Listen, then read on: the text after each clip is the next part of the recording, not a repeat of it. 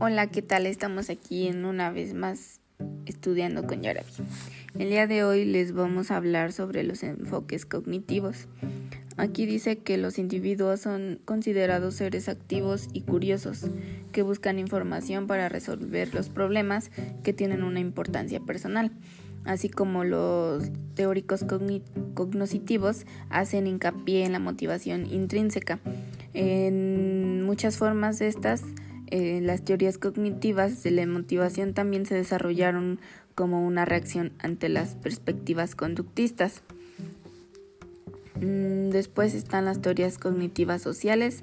Estas hablan de la motivación eh, que constituye una integración de los modelos conductistas y cognitivo, eh, ya que esta cuenta con el interés de los conductistas por las consecuencias de la conducta y el interés de teóricos cognitivos por el efecto de las creencias y expectativas individuales. Igual está el, enfoque sociocultural. Em, este dice que los puntos de vista que resaltan la importancia de la participación, las entidades y las relaciones interpersonales dentro de las comunidades de práctica. Mm, después aquí nos dice que la influencia de la motivación en el proceso es de enseñanza-aprendizaje. Eh, aquí dice que sin motivación del docente hacia el alumno no hay aprendizaje. El docente debe de fomentar el aprendizaje, dirigir los esfuerzos hacia una meta preestablecida y lograrla porque los alumnos aprenden de los maestros, entonces tenemos que poner el ejemplo. Aquí está el, el efecto de Pygmalion. Em, en investigaciones científicas se han demostrado la importancia que tienen las altas o bajas expectativas que una persona tiene sobre un desempeño de otra.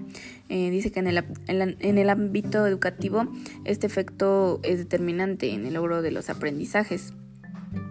Si crees que no puedo, ¿para qué voy a, esforzar? Mm, después mm, está un factor muy importante que es la ansiedad. Esta es la respuesta que tiene nuestro organismo ante una amenaza y nos prepara para la huida o para la defensa. En ocasiones este mecanismo se activa sin amenaza real, solo por la percepción de nuestro cuerpo tiene un sobrevento persona u objeto. La ansiedad en el aula se representa cuando un alumno encuentra, se encuentra presionado, tenso o con miedo, em, ya sea por factores internos o externos y ello afecta a su disposición a aprender.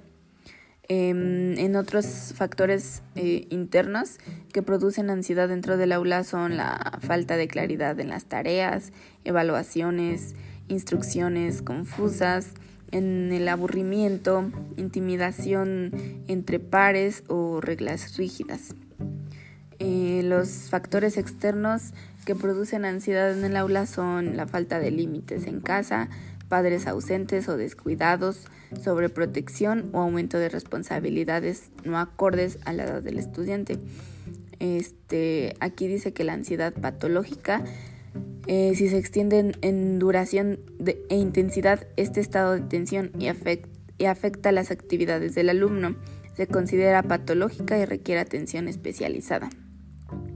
Mm, ya por último, aquí dice que, mm, bueno, les quiero explicar que ya sea por los factores intrínsecos o extrínsecos, los alumnos deben de estar motivados en las aulas para tener una mayor mm, predisposición a aprender, para que pues ellos este, tengan la motivación de, de hacer las cosas. Para ello es necesario que el docente sea un factor incentivamente que favorezca dicha motivación. Para que para lograr esto, el, el docente debe estar comprometido con sus alumnos para ayudar a, a minimizar la tensión y ansiedad que se genera en la aula, para que el proceso de enseñanza-aprendizaje resulte significativo.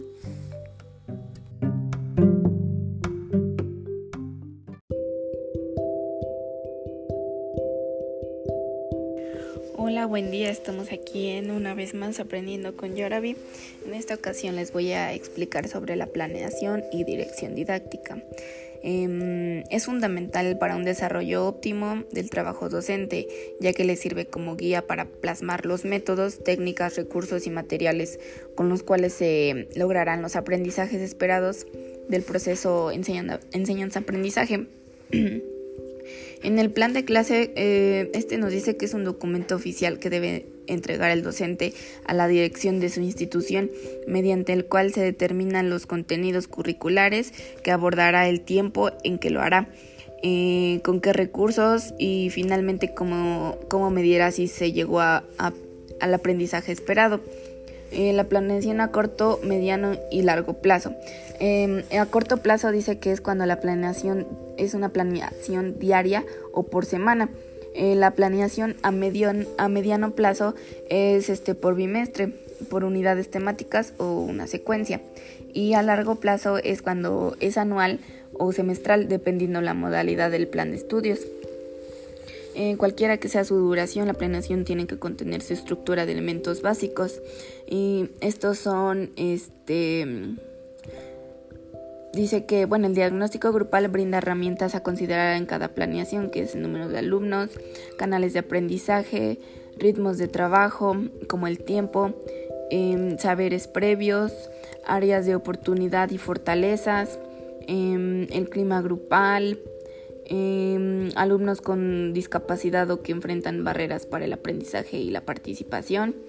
Eh, bueno, estos eh, elementos anteriores eh, se deben de considerar para elaborar un plan de clase. Em, dice que los formatos de un plan de clase em, no existe un, formato único.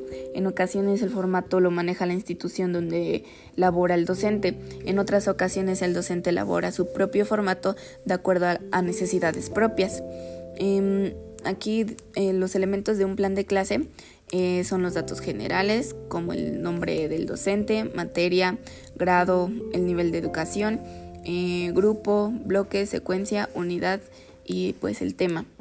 Em, también los aprendizajes esperados y competencias, mm, momentos de la planeación, recursos y materiales que se van a utilizar, instrumentos para evaluar el aprendizaje, productos o proyectos finales. Em, en los momentos de un plan de clase, en todo momento, todo plan en clase presenta tres, tres momentos, inicio, desarrollo y cierre. El inicio contiene una estructura específica, que es el planeamiento, eh, planteamiento de las competencias y aprendizajes que se pretenden lograr.